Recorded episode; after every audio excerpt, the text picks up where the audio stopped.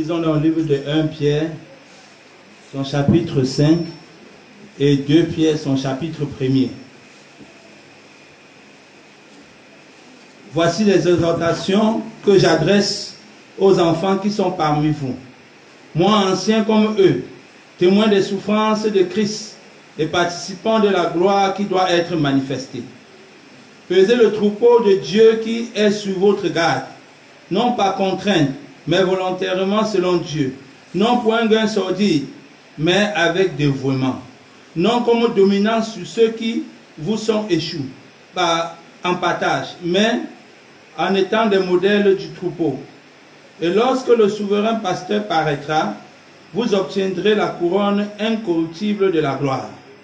De même, vous qui êtes jeunes, soyez soumis aux anciens, et tous, dans vos rapports mutuels, revêtez-vous d'humilité, car Dieu résiste aux orgueilleux, mais il fait grâce aux hommes. Humiliez-vous donc sous la puissante main de Dieu, afin qu'il vous élève au temps convenable. Et, déchargez-vous sous lui de tous vos, soucis, car lui-même prend soin de vous. Soyez sobres, veillez votre adversaire le diable, rôde comme un lion rougissant, cherchant qui il dévorera. Résistez-lui avec une foi ferme, sachant que les mêmes souffrances sont imposées à vos frères dans le monde. Le Dieu de toute grâce, qui vous a appelé en Jésus-Christ à sa gloire éternelle, après que vous aurez souffert un peu de temps, vous perfectionnera lui-même, vous affermira, vous fortifiera, vous rendra inébranlable. À lui soit la puissance au siècle des siècles. Amen. C'est pas Sylvain qui est à mes yeux un frère fidèle que je vous ai écrit ce peu de mots pour vous exhorter et pour vous attester que la grâce de Dieu à laquelle vous êtes attachés est la véritable. L'église des élus qui est à Babylone vous salue, ainsi que Marc mon fils. Saluez-vous les uns les autres par un baiser d'affection. Que la paix soit avec vous tous qui êtes en Christ. Chapitre 2 Pierre, chapitre 1er. Simon Pierre, serviteur et apôtre de Jésus-Christ à ceux qui ont reçu en partage une foi du même prix que la nôtre, par la justice de notre Dieu et du Sauveur Jésus-Christ. Que la grâce et la paix vous soient multipliées par la connaissance de Dieu et de Jésus notre Seigneur. Comme sa divine puissance nous a donné tout ce qui contribue à la vie et à la piété, au moyen de la connaissance de celui qui nous a appelés par sa propre gloire et par sa vertu, lesquels nous assurent de la part de, lesquels nous assurent de la part les plus grandes et les plus précieuses promesses, afin que par elles, vous deveniez participants de la nature divine en fuyant la corruption qui existe dans le monde par la convoitise. À cause de cela même, faites tous vos efforts pour joindre à votre foi la vertu, à la vertu la science, à la science la tempérance, à la tempérance la patience, à la patience la piété, à la piété l'amour fraternel, à l'amour fraternel la charité. Car si ces choses sont en vous, ils sont avec abondance, elles ne vous laisseront point asis ni stériles pour la connaissance de notre Seigneur Jésus-Christ. Mais celui à qui ces choses ne sont point est aveugle.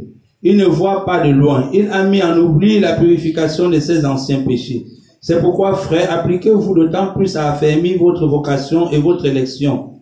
Car, en faisant cela, vous ne broncherez jamais.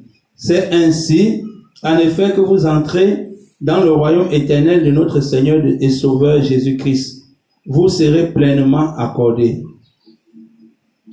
Voilà, voilà pourquoi je prendrai soin de vous rappeler ces choses, bien que vous les sachiez et que vous soyez affermis dans la vérité présente. Et je regarde comme un devoir, aussi longtemps que je suis dans cette temps, de vous tenir en éveil par des avertissements, car je sais que je la quitterai subitement, ainsi que notre Seigneur Jésus-Christ me l'a fait connaître. Mais j'aurai soin qu'après mon départ, vous puissiez toujours vous souvenir de ces choses. Ce n'est pas, en effet, en suivant des fables, des fables habilement conçues que nous vous avons fait connaître la puissance de l'avènement de notre Seigneur Jésus-Christ. Mais c'est comme ayant vu sa majesté de nos propres yeux car il a reçu de Dieu le Père honneur et gloire. Quand la gloire magnifique lui fit entendre une voix qui disait, celui-ci est mon fils bien-aimé, en qui j'ai mis toute mon affection. Et nous avons entendu cette voix venant du ciel lorsque nous étions avec lui sur la sainte montagne. Et nous tenons, nous tenons pour d'autant plus certain la parole prophétique à laquelle vous faites bien de prêter attention comme à une lampe qui brille dans un lieu obscur, jusqu'à ce que le jour vienne apparaître et que l'étoile du matin se lève dans vos cœurs, sachant tout d'abord vous-même qu'aucune prophétie de l'Écriture ne peut être un objet d'interprétation particulière, car ce n'est pas par une volonté d'homme qu'une prophétie a jamais été apportée, mais c'est poussé par le Saint-Esprit que des hommes ont parlé de la part de Dieu. Parole du Seigneur. Je vous bénisse.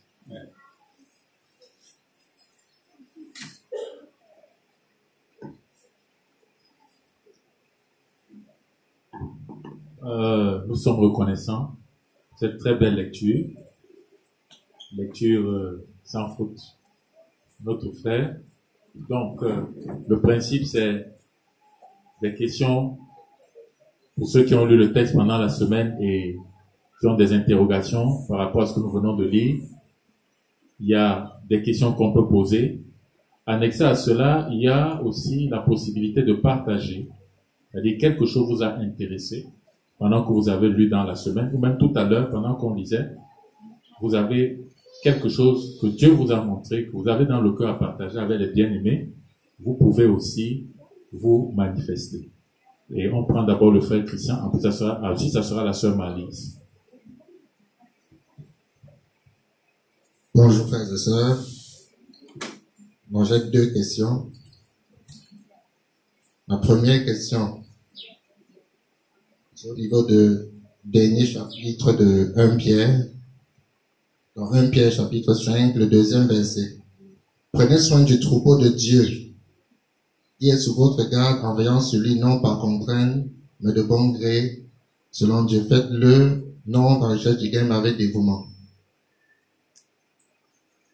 Bon. Ici, déjà même quand on regarde tout le paragraphe, on comprend que Déjà, en considérant les anciens comme les pasteurs, on comprend que les pasteurs ont donc une responsabilité sur la, direction de l'assemblée, de la communauté. Et même leurs conditions spirituelles. J'aimerais savoir jusqu'où les pasteurs rendent compte sur le niveau de péché d'un frère. Ça, ça va jusqu'où? Devant Dieu. C'est-à-dire que son niveau de responsabilité, le niveau de responsabilité du pasteur s'arrête où? Le frère, c'est où? C'est ce que je veux comprendre. Ma deuxième question, c'est sur le 2 Pierre chapitre 1 au verset 20. Sachez avant tout non, non, au verset 19. Et nous considérons comme d'autant plus certaine la parole des prophètes. Vous faites bien de lui prêter attention comme à une lampe qui brille dans un obscur jusqu'à ce que le jour commence à poindre et que l'étoile du matin se lève dans votre cœur. Ce qui m'embrouille un peu ici, c'est que si on parle à des chrétiens juifs, qui connaissent les dispositions de l'Ancien Testament, où il y avait des prophètes. Mais dans l'Ancien Testament, les prophéties visaient le Seigneur Jésus-Christ. Mais ici, on parle de la parole des prophètes. On est dans un contexte où le Seigneur est déjà là. Est-ce que ce ne sont pas des prophètes là dont il est question? Parce que quand il parle ici, on a l'impression qu'il se projette encore par rapport à la parole de ces prophètes.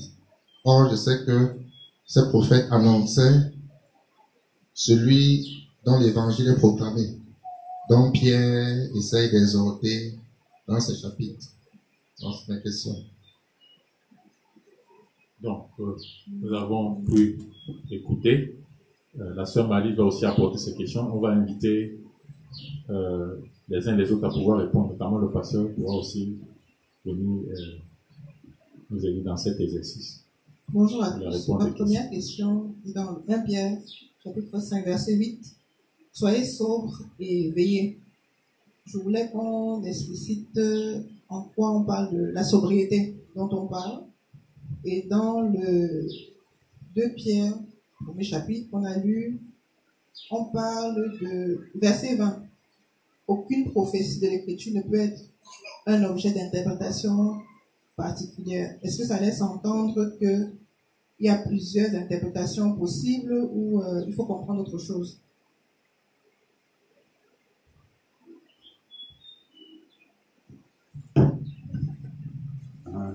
Bonjour bien-aimés.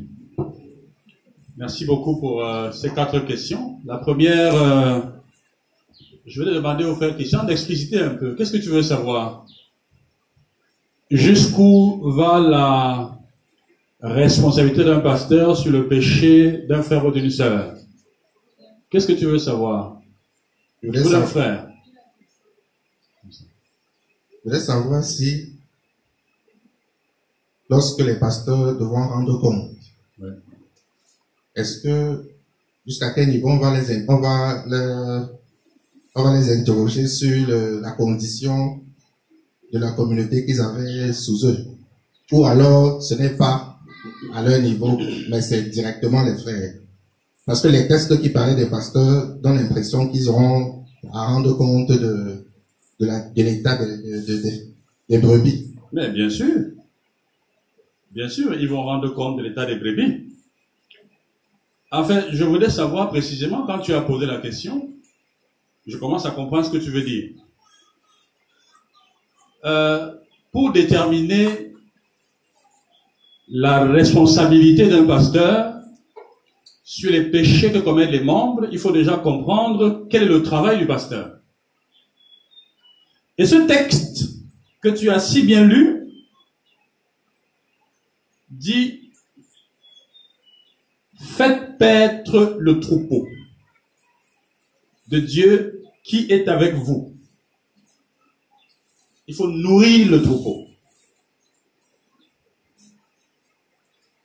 Donc, la première chose qu'on demandera au pasteur, c'est est-ce que ce peuple a été nourri? Est-ce qu'il savait clairement ce qu'il devait faire? Et il n'a pas fait.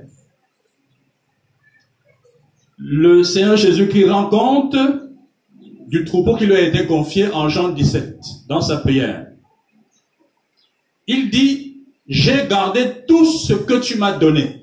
Et ils ont vraiment connu que je suis sorti de toi, sauf le fils de la perdition qui est allé en son lieu. Donc, le pasteur n'est pas responsable des personnes qui veulent désobéir, qui savent clairement que ceci n'est pas bon et ils désobéissent. Quelqu'un vous dit même que si Dieu au passé, il ne sera pas d'accord. Il fait quand même. Eh bien, qu'est-ce qu'on fera à cette personne? Vous l'attrapez, vous la chicotez, vous faites quoi? La personne connaît la lumière, elle refuse d'obéir, son sang retombe sur sa tête. Comme les, prophètes disaient à l'époque, que si je ne vous avais pas dit, d'ailleurs le Seigneur a aussi, a aussi repris une telle idée, si je ne vous ai pas dit, pas dit cela, eh bien, vous serez, vous serez bien. Mais comme vous le savez maintenant, vous n'avez plus d'excuses. il y a une deuxième responsabilité. Certains, certains pasteurs sont assez rigides, et c'est leur droit. Dès qu'un péché est constaté, vous mettez dehors. D'autres sont assez souples. Dès qu'un péché est constaté, il travaille pour attraper. Eh bien, si vous étiez tous des pasteurs, je vous mettrai en discussion. Je vous demanderai quelles seraient vos options et de les justifier? on écouterait comment les pasteurs devaient justifier leurs différentes positions. C'est aussi un niveau de responsabilité. Mais jusque-là, même si vous choisissez de mettre dehors ou de vous en occuper, cela demande la coopération de celui qui a péché. S'il ne coopère pas, même si vous le laissez, il est responsable de ses actes.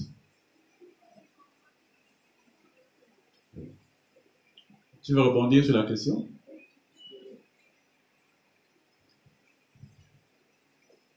Juste pour être sûr d'avoir bien compris, ça veut dire que dans le cas qu'on vient de prendre, où on a mis peut-être quelqu'un dehors, ce qui se passe après, si la décision était juste, ça ne retombe pas sur le pasteur. Mais est-ce que ça pourrait retomber sur le pasteur si on a mis... Même si elle n'est pas juste. La question est comment il s'explique devant son Dieu. Vous ne pouvez pas, à partir d'une, euh, de loin, préjuger des actions d'un pasteur dans une assemblée. Si l'individu qui était là menace sévèrement la sécurité d'un des membres, et le pasteur voit le membre compromis, si l'individu reste encore là, même s'il aurait pu le garder, le chasse. C'est sa spécificité et il va expliquer au Seigneur ce qui s'est passé. Vous voyez que quand Aaron, les enfants d'Aaron sont morts, Nadab et Abihu, euh, il n'avait pas mangé le sacrifice. Moïse et les autres. Je veux dire Aaron et les autres. Moïse a repris Aaron. Aaron s'est expliqué. Moïse a compris. Donc, légalement, il n'y avait pas de, il, était pas, il, devait manger le sacrifice quoi qu'il arrivait. Mais il a compris quand il a expliqué. Les lois ne sont pas faites euh, pour asservir les êtres humains. Les lois sont faites pour les libérer. Et la parole est faite pour libérer, pour protéger, pour garder, pour épanouir. Et donc, si le pasteur comprend bien ce qu'il a à faire, il agit dans ce registre qui favorise ce protocole. Ok, on peut s'arrêter là, n'est-ce pas, pour cette question. La deuxième préoccupation, c'est au niveau de la parole prophétique du 1.19, 2 Pierre 1.19.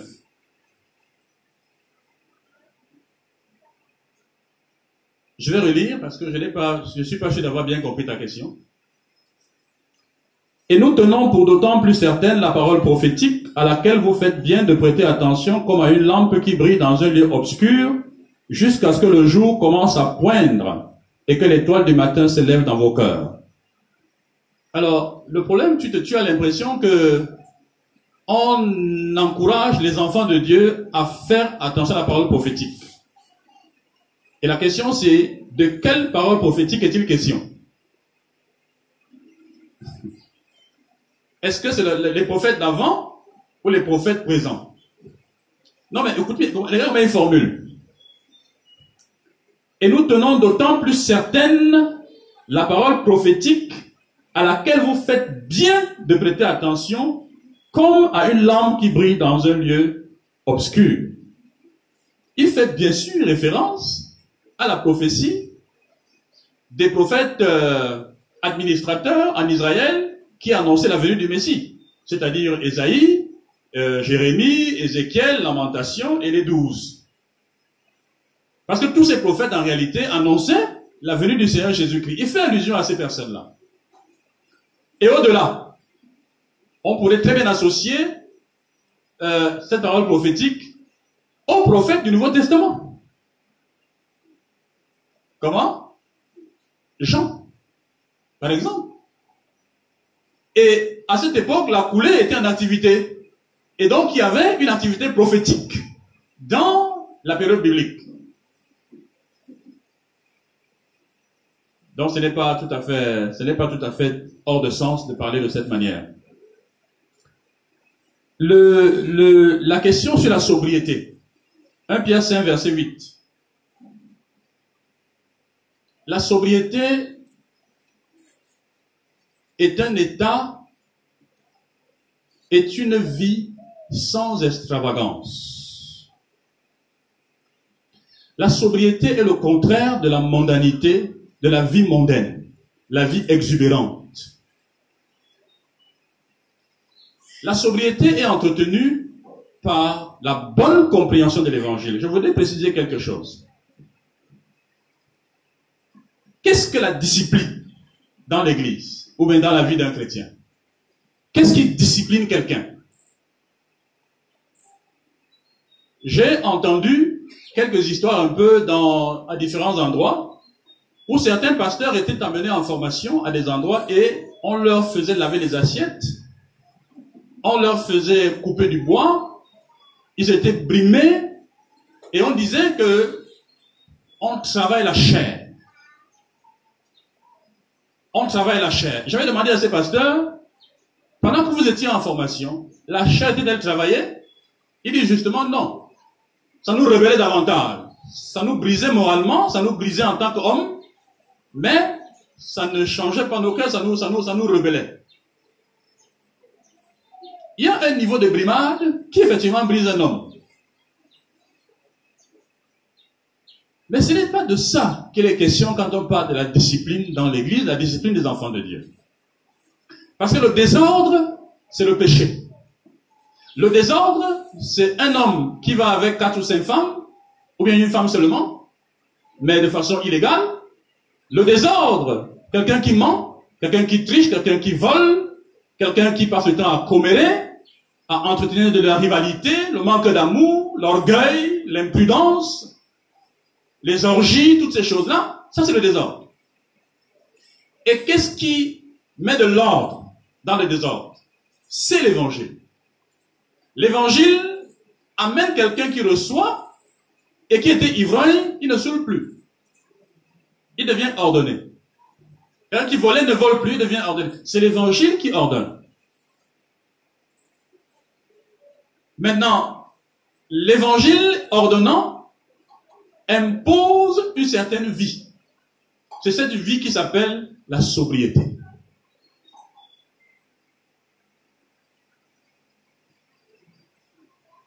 Et il fait bien de dire dans ce verset 8, mettez-moi de le garder encore,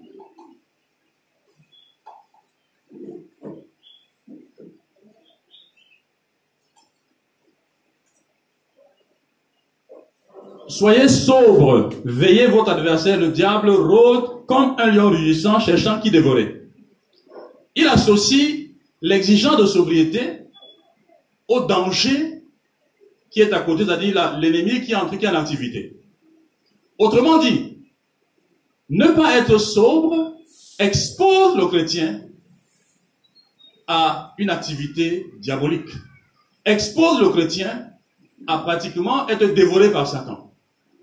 Être sobre, c'est être comme le Seigneur Jésus-Christ. Toute sa vie, c'était une vie de sobriété. Et il y a même un autre texte où il dit que soyez sages et sobres pour vaquer à la prière. Vous ne pouvez pas être, euh, je vais peut-être, je, je, vais être beaucoup plus précis, mais si je suis plus précis, je risque de piétiner certaines de vos habitudes et qui pourrait peut-être vous faire euh, anormalement souffrir. Mais vous comprenez l'idée? Deuxième question. 2 Pierre 1, verset 20. Qu'est-ce qu'on entend par interprétation particulière? La Bible ne s'interprète pas de façon personnelle. La Bible s'interprète en tenant compte de tout le corps des Écritures. Ce qu'on entend par intérêt particulier, il s'agit de personnes qui développent des compréhensions personnelles et qui vont en contradiction même avec certains éléments d'autres passages des Écritures. C'est pour ça qu'il dit qu'il parle d'intervention particulière. Je crois qu'on peut s'arrêter là pour cette question. Ok. Autre préoccupation? S'il n'y en a pas, tu vas reprendre ton micro.